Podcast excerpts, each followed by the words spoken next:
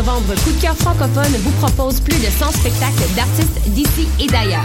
Place à l'audace et aux découvertes avec Bernard Adamus, Galaxy, Ariane Moffat, Marie-Pierre Arthur, Salomé Leclerc, Safia Nolin, Félix Diot, Les Hôtesses d'Hilaire, Fanny Bloom, Jérôme Minière, Marat Tremblay et plusieurs autres. Pour tout savoir, consultez coupdecoeur.ca. Coup de cœur francophone, une invitation de Sirius XM.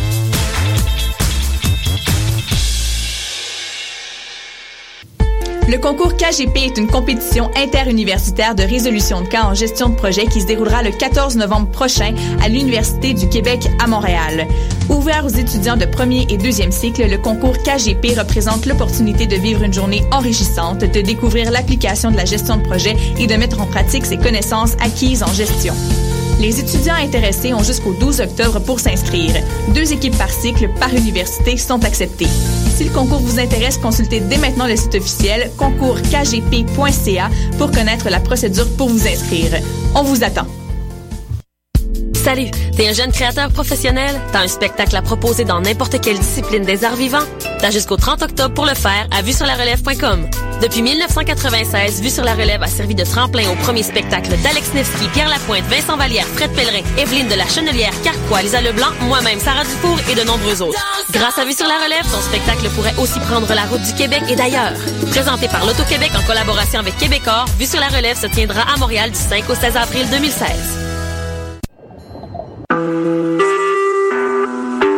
Vous écoutez Choc pour sortir des ondes.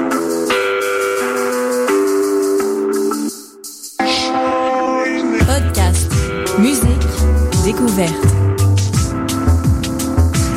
Sur choc.ca.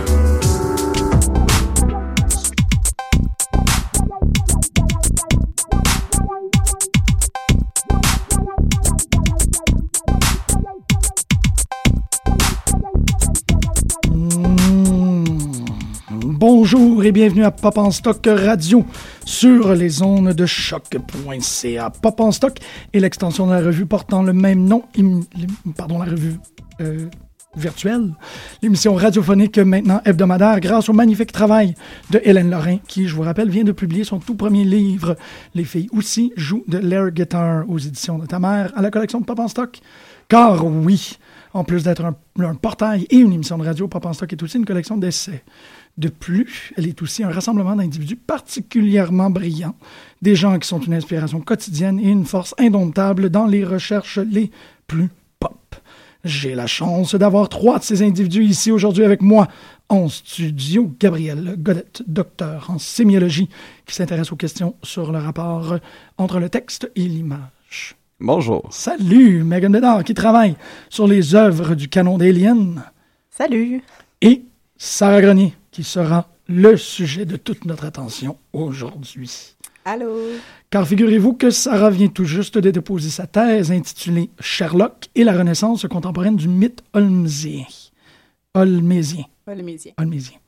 Qui sera l'objet de cette soutenance pop que nous proposons ici. La soutenance pop est un concept bien original à l'émission Pop en Stock. C'est une initiative euh, qui nous incite à venir offrir une soutenance aux étudiants qui dévouent leur travail d'études supérieures à un sujet provenant de la culture populaire. La soutenance est un moment privilégié pour venir questionner les hypothèses de la thèse et aussi un temps isolé pour souligner le bon travail des étudiants. Nous ne nous leurrons pas non plus, euh, étant tous des étudiants de la culture pop. On est... oh. On est... Hey, c'est là quand je commence à utiliser le langage familier dans, dans mes écritures, on est tous super contents de pouvoir venir te parler à toi, Sarah, aujourd'hui, de ton sujet. C'est aussi agréable de pouvoir te donner une heure complète pour discuter de ce sujet qui t'habite depuis un, deux, trois ans maintenant. Euh, c'est comme vraiment, vraiment cool. Fait que très simplement, l'exercice va se dérouler comme une soutenance habituelle. Sarah va nous parler de son projet. Ensuite, Gabriel, Megan et moi, nous nous octroyons le privilège de la cribler de questions. Le tout dans le plus grand informalisme que l'on peut se permettre. Bonjour. Allô. Allô? Bon, Sarah? euh, oui, ben euh, dans le fond, euh, comme c'est un peu ma soutenance, euh, je pense que j'ai pas trop le choix de commencer par remercier mon directeur parce qu'à ce qui paraît, ça paraît mal quand on le fait pas. Alors, euh, je remercie beaucoup Samuel Archibald pour tout son soutien euh, intellectuel pendant euh, les années de ma maîtrise, dans le fond, qui s'achève bientôt. Euh, en fait, euh, je pensais commencer avec un peu la genèse de comment m'est venue, dans le fond, euh, l'idée, mon sujet de mémoire.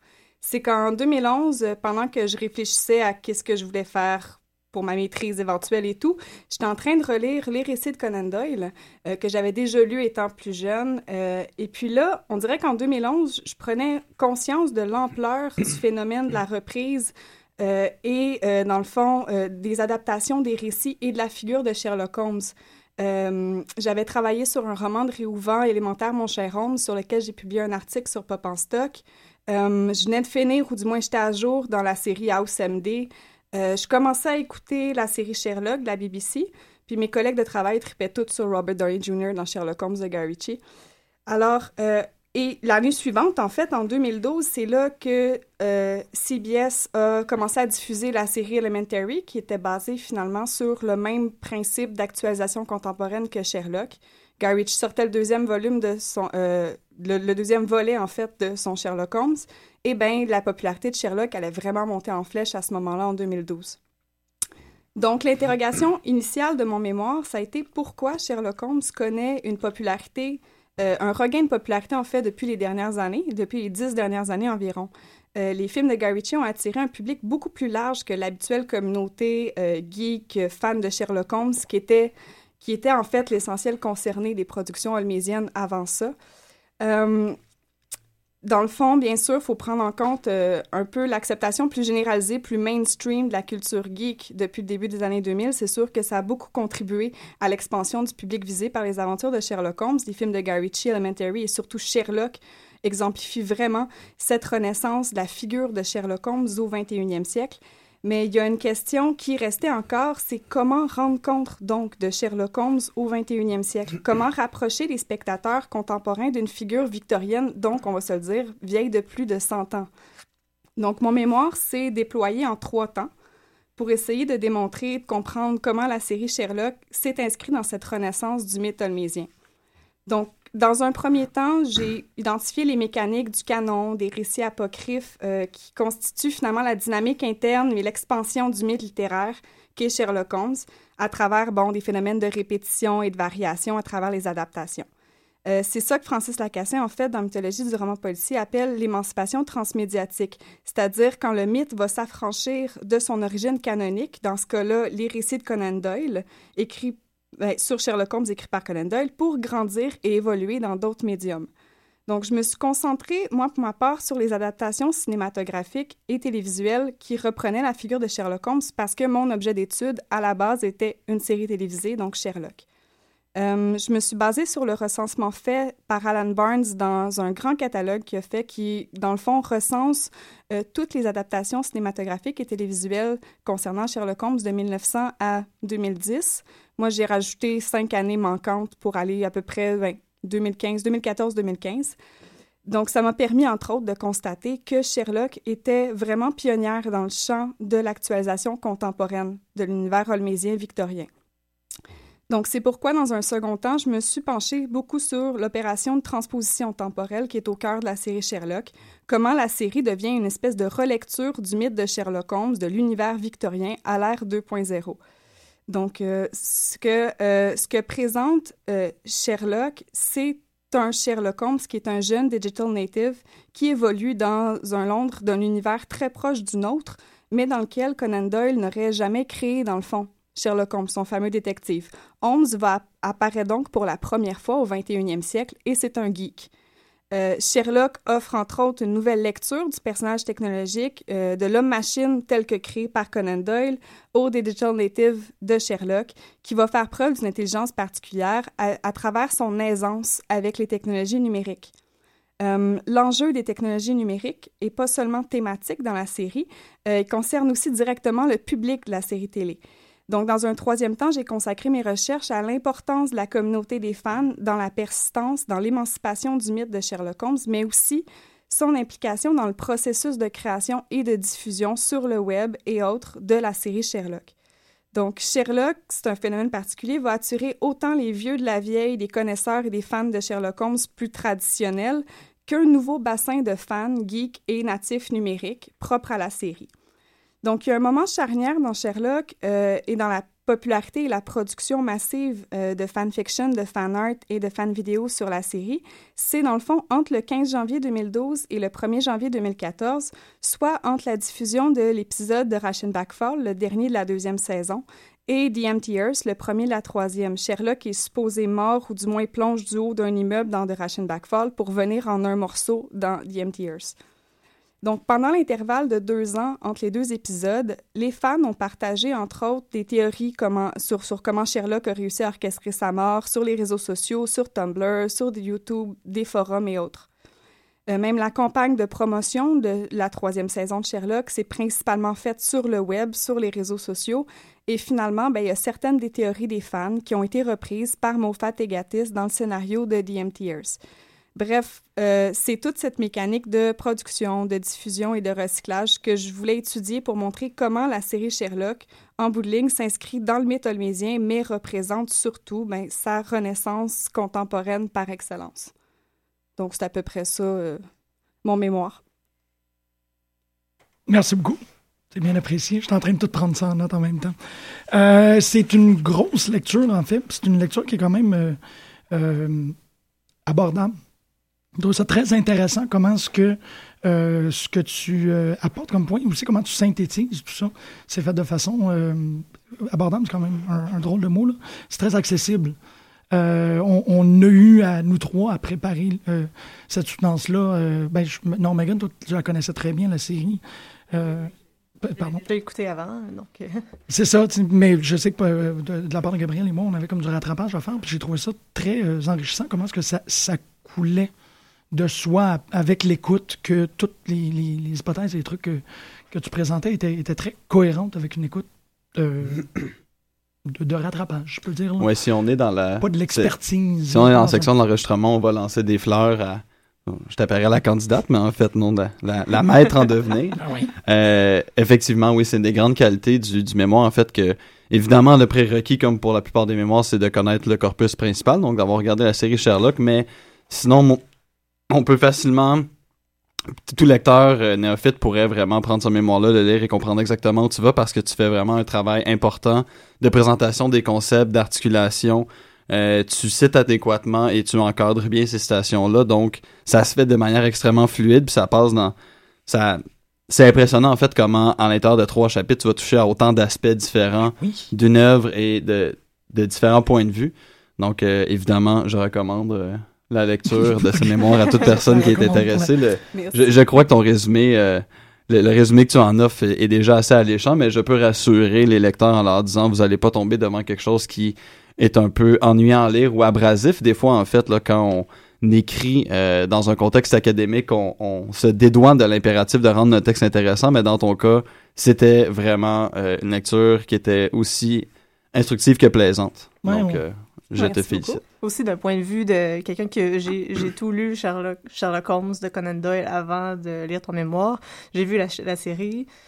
Euh, c'est très, très accessible, en effet, mais aussi, tu amènes, surtout dans ton troisième chapitre, des idées très, très intéressantes sur comment on peut regarder le canon d'une façon différente, d'un point de vue des fans aussi. Je me considère pas nécessairement comme une fan euh, comme celle que, ceux et celles que tu décris dans ton troisième chapitre, c'est-à-dire des gens qui font de la fanfiction ou du fan art, mais c'est une approche euh, différente du canon amésien qui sort aussi du mythe canonique pour s'inscrire euh, justement dans les communautés de, fans. C'est ça qui est vraiment fort parce qu'il y a y a une drôle de perspective ou une drôle de stigmate qui est euh, placée sur les gens en université qui parlent des objets de la culture pop, c'est qu'on finit toujours par faire des trucs qui sont euh, déconnectés de notre communauté. On finit par trop penser à ces concepts-là. Bien, souvent, je ne le dirais pas comme obligatoirement, mais on, on, est souvent traité comme si on posait trop de questions, notamment sur cet objet-là. On disait comme, tu sais, pourquoi est-ce que tu ne laisses pas le fandom tranquille ou pourquoi est-ce que tu n'écris pas quelque chose que euh, un, un, fan, un casual fan, si on peut dire, euh, serait capable de lire et serait capable de comprendre. Ça, c'est une accusation qu'on porte souvent, mais qui n'est pas du tout, euh, qui, n'a pas du tout de mérite à dire par rapport au travail que toi tu as fait, parce que c'est exactement le genre de truc qui se lit et qui se comprend très bien par les gens qui ont juste écouté la série puis qui n'ont pas eu les, huit cours de, de, rhétorique et de, de, méthodologie que nous autres, on a dans le corps. Mais dans le fond, il y avait ça aussi, c'était de rendre euh, euh, ultra accessible, en fait, la lecture du mémoire à quelqu'un qui, par exemple, n'aurait pas lu Conan Doyle, ne connaît pas nécessairement cet univers-là en profondeur.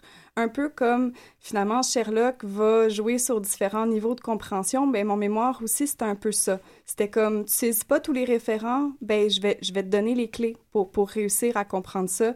Euh, donc, j'ai vraiment fait un gros travail avec mon directeur aussi à essayer de voir comme, bon, ben ça, retravaille ça, ajoute des notes, explique tel, aspect sans que ça, ça, alourdisse le texte, mais au moins que tous les références soient là pour que la lecture soit plus facile, même pour quelqu'un qui est pas, euh, qui, qui, est vraiment néophyte euh, dans l'univers holmésien, en fait. Mm-hmm. Aussi, pour des casual fans, c'est quand même intéressant de, justement, le, le Easter egg du café donc, mhm. euh, dans, c'est dans le premier épisode. Donc, c'est aussi dans la première histoire de Conan Doyle. J'avais pas du tout remarqué parce que j'ai lu juste une fois cette nouvelle-là, mais c'est vraiment. C'est ça. Il y a comme des Easter eggs dans ton mémoire pour justement, si je réécoute la série éventuellement, je, je vais le remarquer, c'est sûr. ça, c'est vraiment cool. C'est quand tu réussi quelque chose de cette trempe-là, -là, c'est c'est comme un super bel atout à quelque chose. Mais euh, je pense qu'on va ouvrir aux questions. On à peu près rendu à ce moment-là. Euh, pour les gens qui ne connaissent pas le déroulement habituel d'une soutenance, parce que c'est un, un moment euh, dans un vase clos, normalement. dans une soutenance, habituellement, tu as la présentation, comme on vient de l'entendre. Ensuite, c'est les évaluateurs qui viennent, comme, comme je disais dans l'introduction, cribler le le sujet de question pour voir si on est capable de euh, lui faire briser les chaînes. C'est pas du tout notre intention ici aujourd'hui.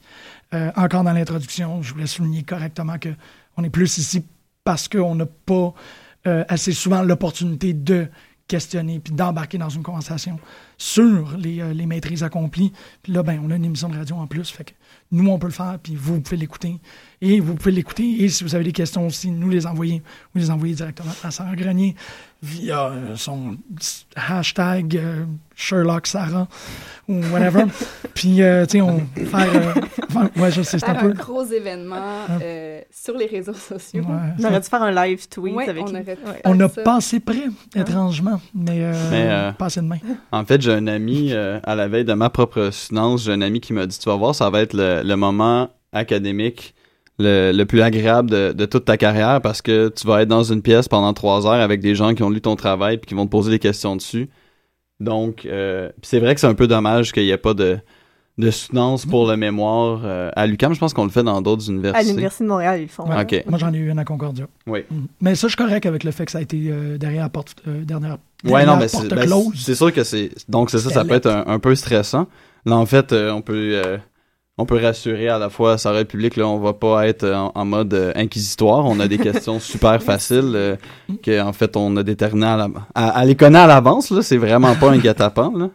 Là j'ai envie de faire croire que j'en ai écrit une vraiment que je vais lui sortir maintenant mais non c'est c'est pas le cas du tout c'est ben, aussi pas dans notre, notre intention, notre objectif de, de, faire de la mauvaise radio à garrocher un truc qui a aucun rapport à Sarah pour qu'elle fasse euh, euh, euh, Never say never. Ça pourrait être excitant la prochaine fois, tu sais, si on. S'il y a une nouvelle finance puis que je suis vraiment pas d'accord, je pourrais débarquer avec une hache en disant bon là, je vais te planter. Mais pas ça, ferait, ça pourrait faire de la bonne radio. Ça ferait de la bonne radio, pas d'accord, mais pas genre yes or no answer.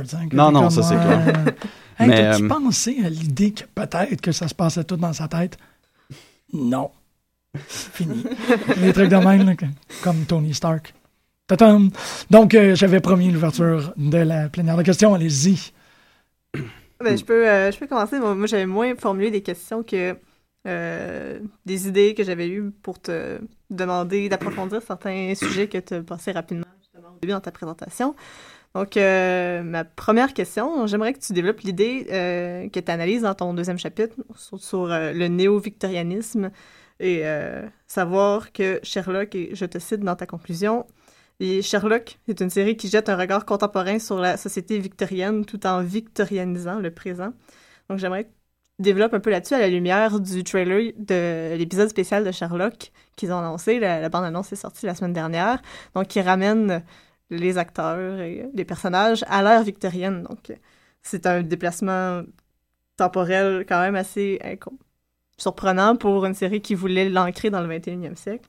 Donc, euh, comment ça, ça peut s'inscrire soit en continuité ou en rupture avec les théories que tu as développées ou avec la série de, Stephen Moffat et Margatis. Puis, euh, enfin aussi, c'est quoi tes prévisions de geek professionnel sur le contenu de l'histoire? Parce que le, le, trailer ne vous apprend vraiment rien du tout. Ce qui va se passer, outre le, le déplacement. Donc, en fait, euh, quand je parlais de euh, euh, contemporaniser le, le, victorien, victorianiser le présent, là, cette espèce de, de, de relation de, de, va-et-vient, c'est en fait que dans les adaptations, normalement, bon, euh, une adaptation va euh, porter un commentaire sur à la fois l'époque qui est adaptée, mais aussi le, le, point de vue énonciateur, donc d'où on adapte euh, le texte.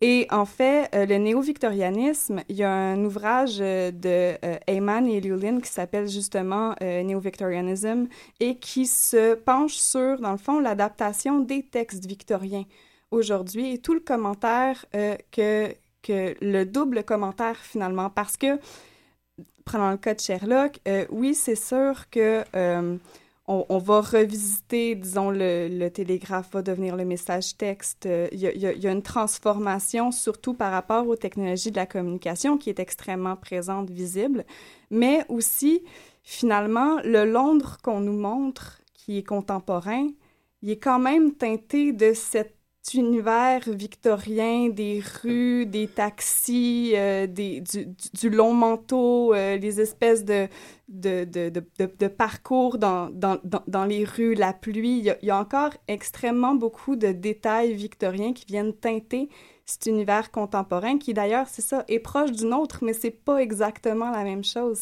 On encore, ça, ça ancre encore plus la fiction finalement dans la fiction. C'est un peu ça.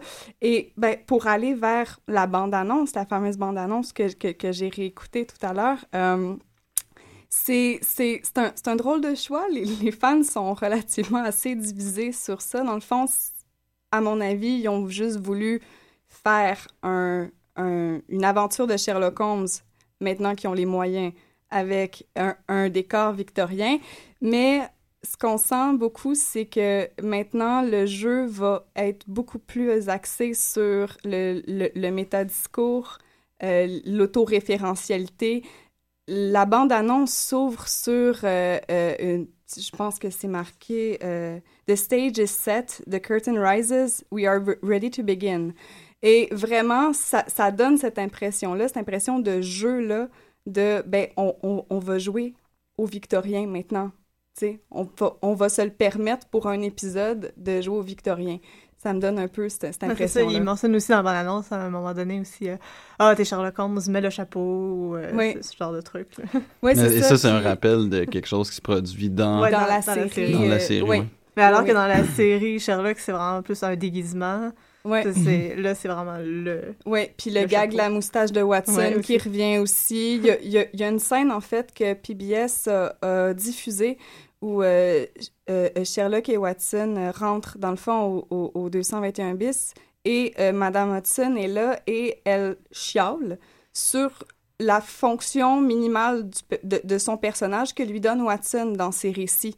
Donc, il y, a vraiment un, un, un, jeu vraiment méta, en fait. Je pense qu'ils vont vraiment jouer la carte du méta pour cet épisode-là parce que faire des clins d'œil à la série originale et tout, mais ça va, à mon avis, pas mal être juste un spécial de Noël. Mm. C'est. Euh... Ouais, parce que cette dimension. Excuse-moi, mais la, la, dimension un peu d'écriture, là. Euh, d'écriture geek postmoderne, mm -hmm. un peu à la Whedon, tout ça, mm -hmm. comme, est assez peu présente dans la série, euh, disons, traditionnelle. Il y a les renvois intertextuels que tu mentionnes euh, très bien, dans, ben, que, que tu répertories très bien.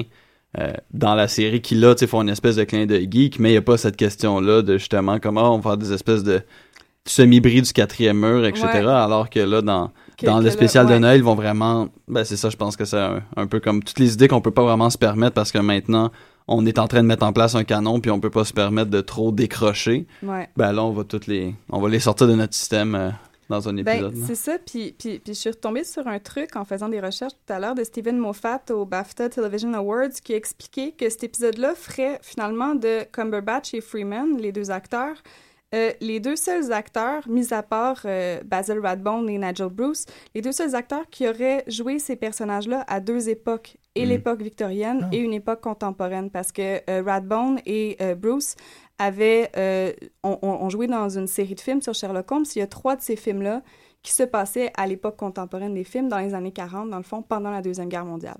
Donc, Cumberbatch et Freeman, avec cet épisode-là, feraient encore une fois la même chose, finalement, que Radbone et, et Bruce, qui seraient les deux seuls acteurs à avoir vraiment incarné et le victorien et le contemporain.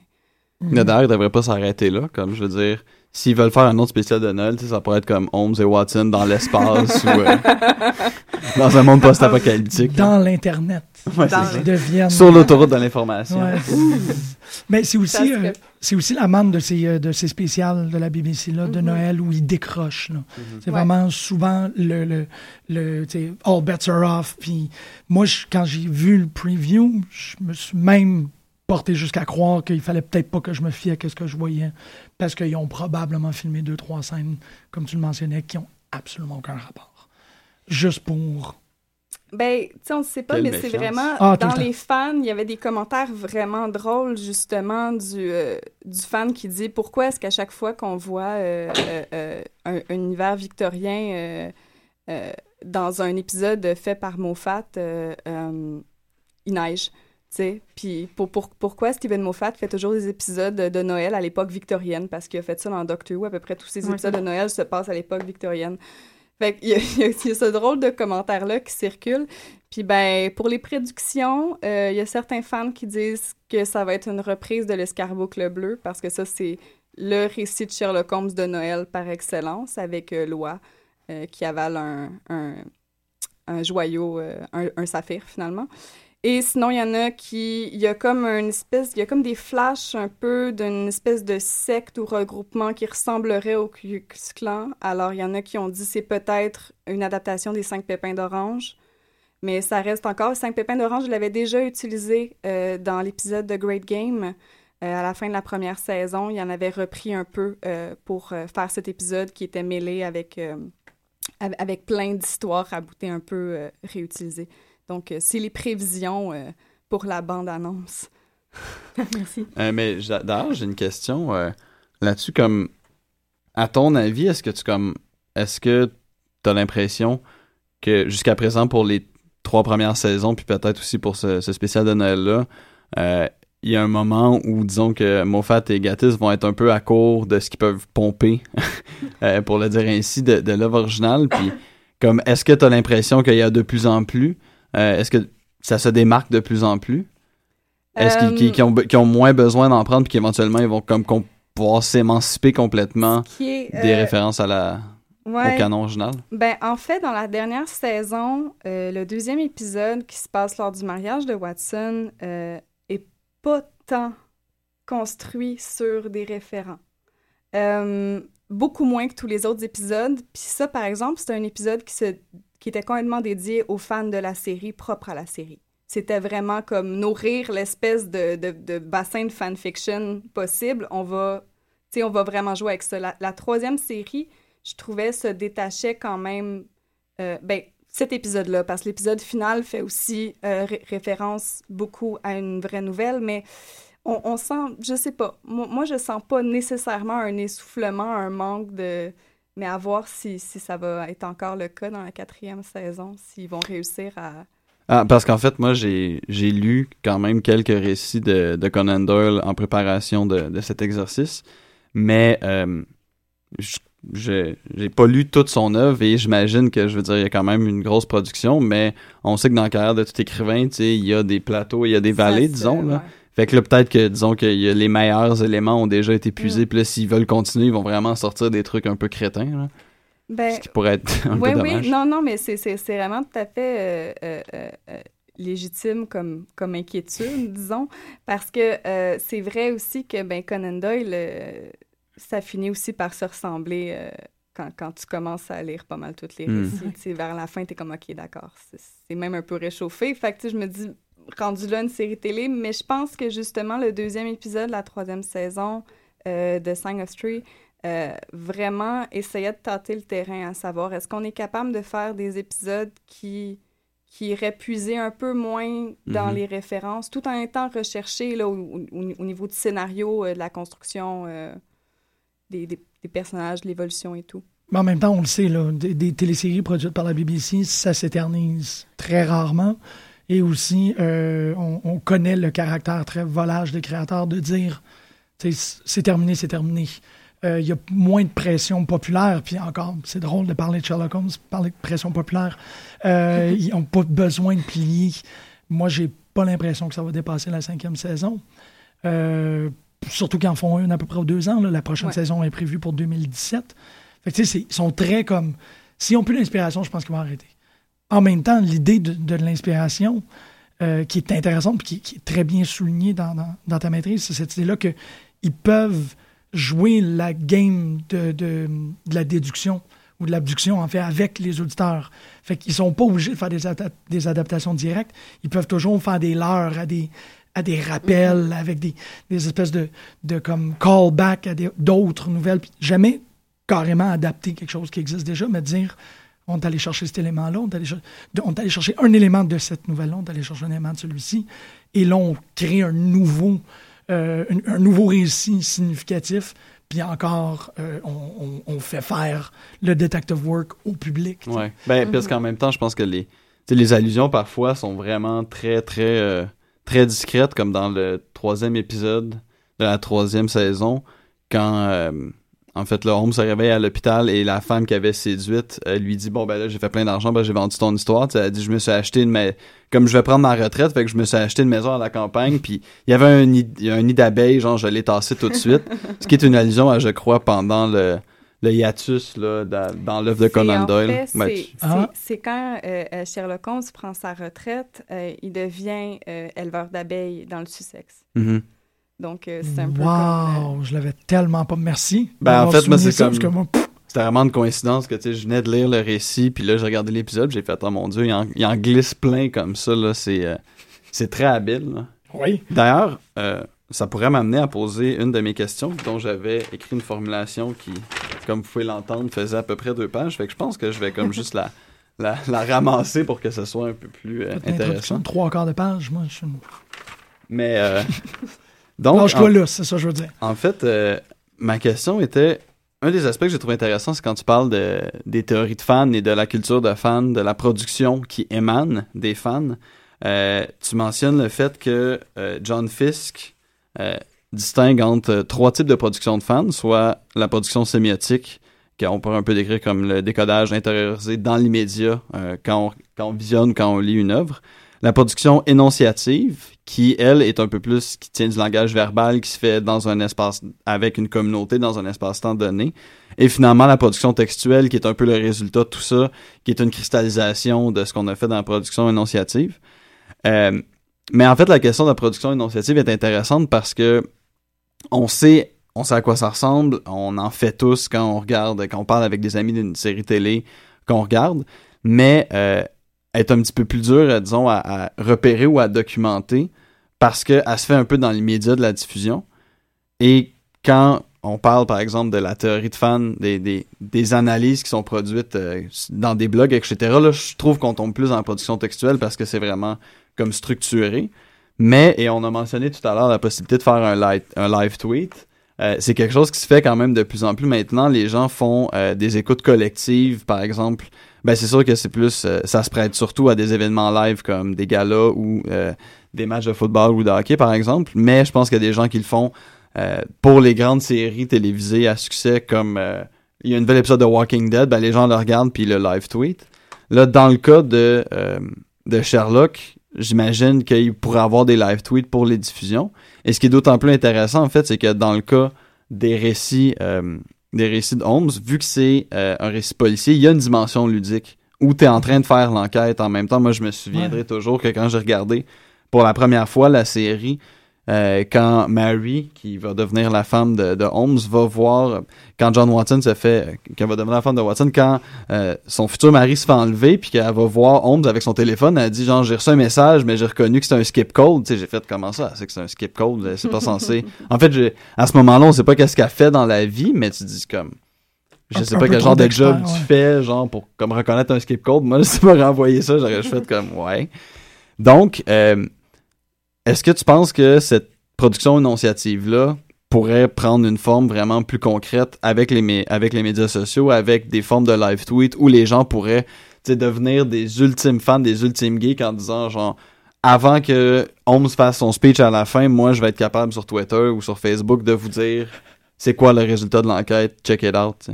Et est-ce que, en fait, autre chose, est-ce que tu sais si euh, ça a été fait pour les saisons précédentes? Ce qui est probablement un peu plus dur à, retracer. Oui, Ouais, ben dans le fond, euh, ben c'est sûr que moi, en tout cas, je l'ai pas vu live, euh, mais il faut aussi dire que euh, la première américaine était décalée de la première britannique. Donc déjà là, à part BBC qui sur son Facebook disait faites pas de spoilers, les Américains ont pas encore vu la saison. Euh, oh my god, ça, Quelle idée stupide, genre, de dire à des gens comme Soyez donc pas trolls, s'il vous plaît. non, mais c'est ça. Fait à part ça, je vais dire, moi, j'ai pas vu sur Twitter, mais c'est sûr que les gens, tu sais, je serais le genre à le faire, puis je connais du monde qui sont le genre à comme juste écrire des statuts Facebook par rapport en écoutant genre une émission, ben il y en a probablement plein qui l'ont fait, peut-être même des petites communautés entre elles. Moi, j'en ai pas vu les traces. Ce que j'ai vu comme traces, évidemment, c'est sur YouTube des vidéos de fans qui se filment en train de regarder l'épisode pour la première fois. C'est toujours un peu étrange ce genre de vidéo-là parce que. À dire, tu une heure et demie? Oui, ben en fait, il y, en a, y en a qui font des, des, des, des, des, raccourcis un peu, là, mais vraiment, c'est du monde qui sont filmés, puis dans le bas, t'as la, la petite écran, le, le petit écran avec l'épisode qui défile, mais c'est vraiment les gens qui, qui se sont filmés en train de regarder l'épisode et qui réagissent à l'épisode. Honnêtement, est-ce que tu te souviens, il y avait combien de vues sur ces vidéos-là? Parce que je veux dire... C'est quand même des vidéos qui, qui, qui vont circuler à, à, à l'intérieur des communautés euh, euh, de fans de Sherlock. C'est parce que justement, tu sais, le fan va chercher euh, à... Ben, il va, il va rechercher la, la, reconnaissance de ses pairs. Fait que veut, veut pas, ces vidéos-là vont circuler, mais des fois, c'est vraiment pas glorieux. Ben, écoute... Ça me fait penser aussi à les montages de des personnes qui se filment en écoutant Game of Thrones. Oui, c'est ça, c'est ça, c'est ça. Ouais. J'ai juste comme. Pour, pour contre-vérifier, parce que je suis le seul qui a un ordinateur, boum, je l'ai rentré. Il y a un channel YouTube qui s'appelle Cheek Geeks et c'est euh, Drunk Reaction Videos. Donc, c'est trois euh, jeunes dames assez posh british qui se pactent la fraise et qui réagissent à The Empty Hearse. Et c'est un 139 000 views. Parce que regarde, c'est ça, je peux comprendre si c'est des reaction shots pour des séries, par exemple, comme Game of Thrones où il y a des meurtres, ou si c'est des gens qui font sous, là, il y a quand même un potentiel humoristique, mais comme... Tu sais, il a fallu que j'explique à mon père l'autre jour qu'il y a des gens qui regardent sur Internet, des gens jouer à des jeux vidéo, là, puis vraiment, tu sais, je voyais que c'était comme « does not compute », mais regarder quelqu'un regarder un épisode de télévision, là, c'est comme une. c'est une frontière que je, ne, que je ne franchirai jamais. Encore, The Empty Hearse Reaction Video Full Unedited, donc 1 heure et demie et 39 mm. secondes, 18 258 views. C'est 3, 4 préadolescentes, là. Il y, a, tellement de vidéos sur YouTube qui méritent probablement plus de vues que ça, là. C'est pour le, dans, dans l'intérêt de, de correctement cerner le phénomène on a deux exemples qui sont très, très probants. Mais euh, ça, me fait, ça me fait ta, question, je la trouve super intéressante parce que ça me fait bondir sur l'idée que Sherlock traite le mystère comme euh, une mer de données. C'est basically c'est ça. Il regarde l'environnement, puis bon, toute ton idée euh, en reprenant écho pour l'induction, l'abduction et tout est, vraiment bonne. Il regarde autour et il se fait le scénario le scénario ultime qui peut expliquer cette situation-là. Mais il doit continuellement effacer toute une potentialité, c'est un monde infini de scénarios. C'est comme non, ça peut pas être ça à cause que lui est là. Puis ça, c'est ça quand les gens se décident de tweeter, de live tweeter ou de, de faire des reaction shots ou d'être sur des forums de discussion, des trucs comme ça. C'est tous ces scénarios possibles-là qui sont pas dans la tête du spectateur, mais qui sont carrément mis comme traces sur l'Internet. Fait que t'as, genre, pratiquement tout le cheminement de pensée de Sherlock Holmes en fragments sur l'Internet. Oui. Ça vient rejoindre finalement euh, euh, euh, le information overload dont je parle aussi, mm-hmm. que Sherlock est finalement le seul à pouvoir faire sens de ce chaos informationnel-là. c'est ce qui, ce qui en fait, euh, les live tweets devraient en fait fonctionner de pair, à mon avis, avec euh, la, la, série Sherlock. J'en ai juste pas croisé, mais comme c'est pas mal. Euh, pas mais Comme tu as mentionné l'information overload, en fait, je pense que je vais rebondir sur une autre question que j'avais pour toi, qui est une question en fait qui, qui, est plus générale, qui pourrait intéresser en fait sûrement les auditeurs qui soit n'ont pas écrit de mémoire, soit j'en écrire un, n'en écriront jamais, mais ça demande comment ça se passe. C'est que tu as traité d'un sujet qui est excessivement vaste. Je veux dire, même quand on s'intéresse à un sujet très pointu, c'est sûr qu'on va avoir énormément de lectures à faire, mais là, comme tape Sherlock Holmes dans un moteur de recherche, là, ça doit être juste. Puis même dans des sites, euh, genre justement, tu as fait l'analyse euh, des, des, productions de fans, c'est sur des sites comme euh, Fanfiction ou DeviantArt, puis ça donne des résultats énormes comme tu expliques aussi, il y a des sociétés d'études euh, de l'œuvre de Conan Doyle qui ont probablement produit des revues annuelles. Il y a eu euh, mille et une adaptations euh, dans différents médias. Donc, et je veux dire, même juste la production de Conan Doyle en soi, c'est quand même un gros morceau. Tu n'as pas fait une analyse d'un roman. Et si tu ajoutes à ça le fait que non seulement tu s'intéresses à des œuvres qui ont été extrêmement étudiées, mais aussi que tu as été, disons, donc il y avait un corpus primaire et secondaire, mais quasiment un corpus tertiaire parce que tu es allé du côté des fanfictions. Il y a un moment où je me dis, tu, tu devais être comme découragé par moment de tout ce que tu avais à, à traiter comme information, à analyser et euh, donc à dire est-ce que je me range jusque là, est-ce que je veux lire euh, ou pas? Donc, euh, en fait, comment est-ce que tu comment est-ce que tu as déterminé quand est-ce qu'il fallait que tu t'arrêtes dans tes recherches? Ben, c'est ça, en fait. C'est En fait, tu sais, la recherche, c'est un jeu de piste, là. C'est une enquête. Tu, pars d'un point, tu fouilles, tu ouvres cette porte-là, tu trouves telle information, ça t'amène plus loin. Puis à un moment donné, dans le fond, ce, ce, qui, ce qui est arrivé, c'est que j'ai juste, tu sais, j'ai juste arrêté parce que je continuais à trouver des choses, puis j'étais comme, faut que tu écrives un mémoire, là. tu sais, t'écris pas une thèse, là, c'est pas, tu sais, fait qu'il y, avait surtout ça. Fait que quand j'ai finalement juste cerné finalement mes trois chapitres, mon propos, où est-ce que je voulais m'en aller. Après ça, ça a vraiment été juste, OK, là, j'ai un tas d'exemples. Là, je vais juste aller choisir ce que je vais réutiliser, puis je vais analyser en profondeur ces trucs-là.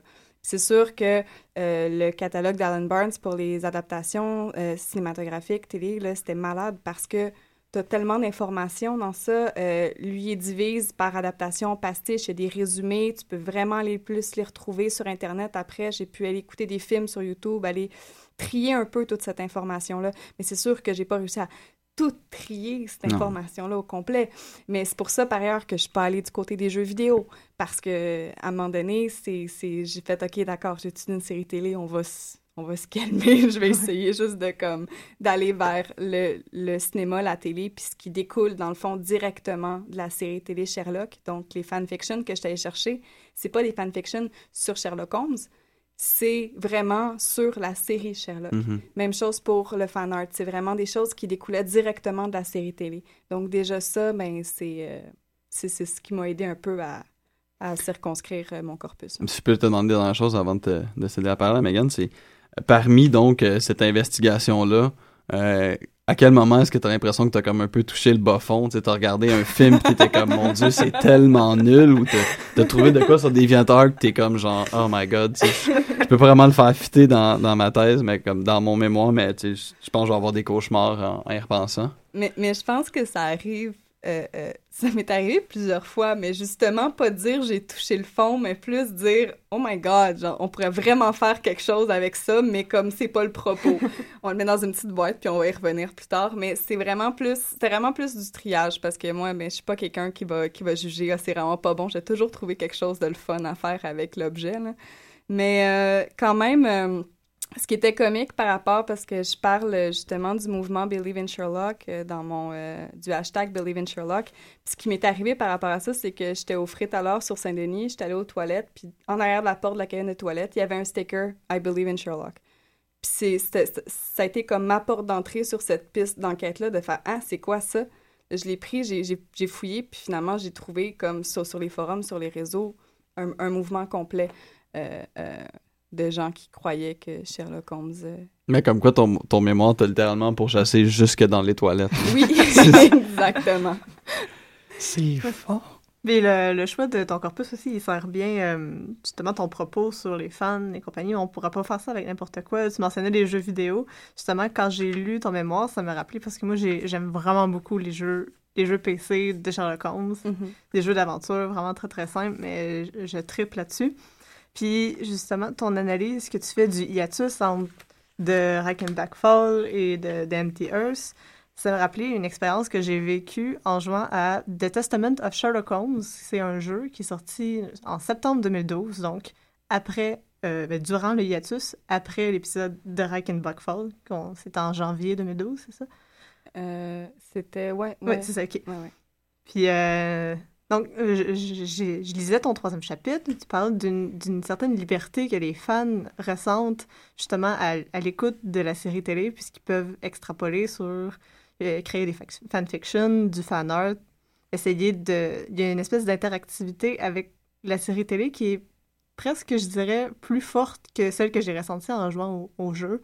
C'est un jeu d'aventure de type point and click, donc faut qu'on... C'est quasiment plus une histoire interactive qu'un jeu, puisqu'il faut remplir certaines conditions, résoudre des puzzles pour pouvoir avancer dans l'histoire. Puis dans cette histoire-là, euh, quelque chose de vraiment bizarre qui se passe. Donc, Sherlock Holmes agit comme un criminel. On, on comprend pas du tout qu'est-ce qui se passe. il fait, il fait chanter des témoins, il appelle pas la police, euh, il libère un maître euh, des poisons de prison, il fait des attentats à la bombe. Puis nous, on est un peu obligé de suivre l'histoire si on veut savoir c'est quoi le fin mot.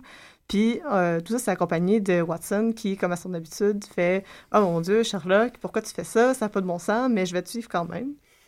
Donc je trouvais que c'est un petit peu paradoxal que dans un médium qui est un peu vanté pour sa liberté interactive, puis euh, qu'on puisse. Puis aussi, c'est un peu une illusion parce qu'on a le contrôle des personnages, mais en même temps, on n'a aucun contrôle sur le développement narratif de l'histoire.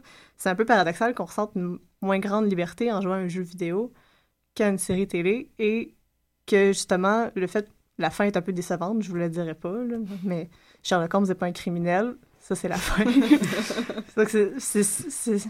je, me, je me demandais aussi pourquoi, mais en même temps je me demande pas vraiment, mais pourquoi les jeux vidéo ont pas une communauté de fans aussi grande que la série télé.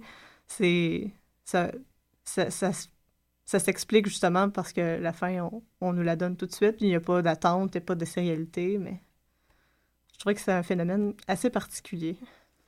Ben pour ce qui est justement, euh, euh, justement de, de l'investissement des, des, des, fans dans la série, dans l'univers de la série, ben c'est sûr que euh, tous les mouvements comme Believe in Sherlock, les Watson Warriors, sont vraiment liés d'un jeu.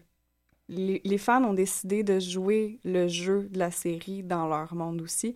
Donc, il y, a une espèce de, côté extrêmement ludique de jouer le deuil de Sherlock Holmes de jouer. Puis le, fait qu'il y ait une, que ça crée vraiment une communauté, ça a rassemblé des fans qui finalement sont un peu tout seuls, chacun de leur bord, euh, qui finalement font « Hey, ouais, on tripe ces mêmes affaires. Ah, ouais, OK. » Puis ça crée une espèce de mouvement, vraiment plus de communauté peut-être que ben, le, ben, le, joueur qui s'investit euh, dans son jeu vidéo avec son, son, son lien avec son avatar, je sais pas, il y a comme, c'est comme une autre, euh, c'est vraiment comme une autre dimension, une autre dynamique aussi, à mon mm-hmm. avis. Parce que en regardant la série, c'est pas à ce moment-là qu'on s'attache tant que ça euh, à Watson, puis qu'on investit. C'est vraiment plus le jeu qu'on va jouer de, de, de, prolonger le fantasme de la série, de prolonger l'expérience de la série à l'extérieur. Je pense que c'est un peu ça. Euh, les productions de fans vont principalement être sur ça. Ça va être comme le prolongement du fantasme, la synthèse, l'idée de synthèse de l'objet culte et la reconnaissance des pairs, donc la création d'une communauté dans laquelle on peut partager ses expériences, justement. Que c'est un peu, euh, je sais pas. Oui, oui, ça fait du sens. Mais c'est ça aussi un, retour à ce qu'on disait, euh, peut-être plus vers la moitié de l'émission, mais en quoi est-ce que euh, Sherlock Holmes est un objet laboratoire en soi-même? C'est euh, Samuel Archibald, qui est le cofondateur de Pop Stock, a écrit un article, euh, Les Pétro-Geeks, où il parle de toute l'importance que Sherlock représente dans, euh, de et pour la communauté euh, des fans. C'est le premier, euh, le premier œuvre à avoir eu, c'est ça, cette, espèce de d'implication de fandom immense. C'est aussi le une des œuvres les plus adaptées, si on peut dire, avec Frankenstein. C'est définitivement dans, les, œuvres qui ont été le plus euh, passées au cinéma, à la télévision, aux jeux vidéo, et tout. C'est aussi, comme on le disait, euh, la source d'énormément de fanfiction. Euh, Est-ce que tu penses qu'il y a dans Sherlock Holmes la une, une plus grande facilité de l'étudier à cause de toute cette histoire-là? Parce que c'est un exemple type. Tu te retrouves à pouvoir dire beaucoup plus de trucs et être capable de, euh, de, de, discerner beaucoup plus de comportements ou d'habitus que, par exemple, si on le ferait sur Firefly, qui a une réaction très limitée à cause qu'elle a un, un, rayonnement très limité. Je pense que Sherlock Holmes, c'est vraiment comme le meilleur objet pop à étudier pour euh, à ce qui a trait de, de toute la fan theory, l'implication, les communautés interprétatives? Non, non, non. C'est sûr que Sherlock Holmes, c'est quand même, mais, mais, tu l'as dit, c'est la première création d'une communauté de fans, de fans. Donc, veut, veut pas, c'est sûr que c'est un objet privilégié d'étude pour traiter euh, de la culture des fans, son, son, son émancipation, ses implications et tout. Mais il y a beaucoup d'autres objets pop qui, justement, pourraient euh, euh, jouer de ça. Euh, J'ai eu un petit hochement de tête de comme. Comme. Ben, Batman. Ah, tu vois, ça tombe bien. Hein? non, non, non. Non, mais c'est ça, c'est que c'est c'est euh, à la fois pour nous, mais aussi à la fois pour les auditeurs de, de, de faire comprendre que c'est vraiment une grosse affaire. Tant Gabriel, tu l'as souligné, c'est un gros, gros, gros corpus. Il faut vraiment que tu passes à travers. C'est aussi, tu sais, euh, euh, au-delà de tes affections. C'est ça aussi, c'est très, très important. C'est de dire comme euh, quand on fait un travail académique sur quelque chose, on est bien mieux de l'aimer parce qu'on passe autant de temps avec. Mais euh, toi, tu as d'abord et avant tout cette affection pour le personnage, mais aussi la possibilité d'avoir cette espèce de gros manège. C'est pratiquement un parc d'attractions euh, en soi-même. Sherlock Holmes, tu peux aller dans, euh, dans les, les autotamponneuses puis avoir un type d'expérience, puis ensuite aller dans la grande roue puis avoir un autre type d'expérience. Tu peux t'investir dans une journée complète de plaisir pour euh, filer la métaphore jusqu'à temps qu'elle s'épuise Ouais. et qu'elle tombe euh, en pleine face. Euh, Est-ce que vous avez une dernière question? Parce qu'on tire pas mal à notre fin? Euh, la mienne, genre, là, comme un préambule d'à peu près 7 pages. Fait que je vais juste la laisser tomber, puis on en parlera euh, Non, à micro fermé. Non, mais en fait, je pense qu'on on peut juste terminer en, en se félicitant mutuellement de personne n'avoir dit à aucun moment élémentaire, mon cher. Watson, parce que ça aurait été totalement cheesy. Mais là, tu viens de le faire un Ouais, peu. je Ouais. sais. c'est- Euh, donc, euh, le dernier mot est à toi si, si tu as un mot de conclusion. Euh, non, j'en avais pas préparé, mais merci beaucoup. C'est une expérience vraiment très chouette euh, de pouvoir partager comme ça. C'est comme, c'est comme t'expliquais, Gab, c'est euh, c'est un, c'est un moment où, quand on travaille sur un travail de recherche, un travail académique, on n'a pas vraiment l'occasion d'en parler vraiment avec des gens.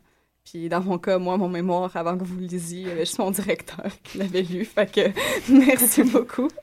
Mais ça nous a fait particulièrement plaisir, puis je voulais le mentionner au courant de l'émission, ça va peut-être servir en guise de conclusion. Pour les gens qui suivent le portail popenstock.ca, c'est Sarah qui est responsable de tout ça. Euh, et elle a, elle s'est occupée de ce portail-là pendant trois ans maintenant, pendant qu'elle est en train de faire la maîtrise. Fait que ça valait vraiment la peine d'utiliser l'émission de Pop en Stock pour pouvoir comme te remettre sur la place publique et dire merci pour le travail. Et aussi de, de, de- que, que les gens qui nous connaissent par le portail sachent que on a déjà fait une émission avec toi, c'était la deuxième épisode de Pop en Stock, mais que t'es bonne, t'es intelligente, puis c'est super le fun de t'avoir Ah, radio, puis ton travail est extrêmement apprécié. Gabriel, ton travail est toujours apprécié à toi aussi. Megan, ton travail. Ben, en fait, vous êtes tous des grands participants aussi du portail, donc je sais pas pourquoi est-ce que je devrais plus souligner Sarah, mais on souligne Sarah aujourd'hui. Parce que Sarah est la pop en stock All-Star par Ex- excellence. Et pour la remercier, Batman vs. Sherlock Holmes, Epic Rap, Rap Battles of Oh. History, Part 2. Bonne semaine tout le monde, à la semaine prochaine. Sherlock Holmes versus Batman! Dork, you look like a duck. I had Alfred read your books.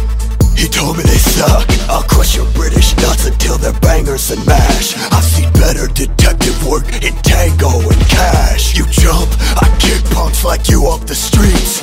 While you and Velma here solving Scooby Doo mysteries. Nothing makes me laugh, but I bet your raps can. So bring it on, bitch. I'm Batman. I once met a rich fellow who smelled of guano and pain. Holmes, explain. I deduce this deuce stain is Bruce Wayne. Billionaire! Yes, his wealth would allow this adversary of ours to afford the toys he needs. Since he has no superpowers. You want a battle bat? Bring it then. I heard served by Englishmen. You're a whack vigilante black pantied spud with no skill. My sidekick's a doctor. Because his flows are so ill. Shut up, nerds. I serve justice, so eat it. My sidekick only comes around. When he's needed. Boy, wonder make a wonder how your ass got killed. Fight harder than those hounds down in Baskerville. I busted with that bat whack rock repellent. Repeller build a snatcher building and by dinner be chillin'. Got a secret about your homegirl Irene Adler. Go back to my nest of Ben Parker splatter. I'll shatter that fiddle with a chop of the hand. Holy Conan Doyle, let's get him. Oh, ah, goddamn. You're not smart. You're selfish. You endanger everyone's life. Why don't you let your boyfriend here go home to his wife? Nobody likes you. Not your brother, not your partner, not Scotland Yard. You'll die alone with no friends except that needle in your arm. This mustn't register on an emotional level. First, exploit childhood tragedy. Then gesture with pipe. Watson finishes punchline.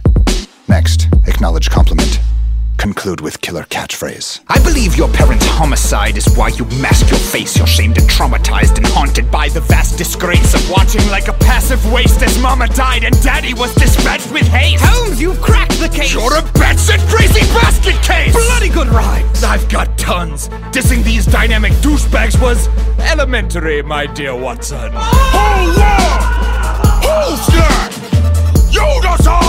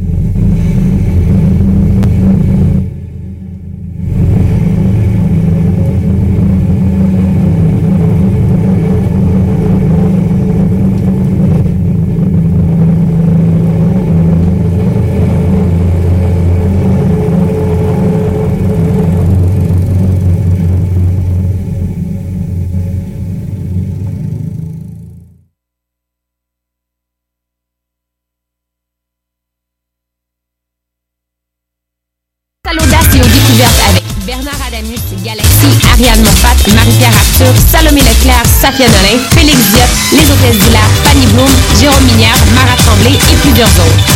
Pour tout savoir, consultez coupdecoeur.ca. Coup de cœur francophone, une invitation de Sirius XM.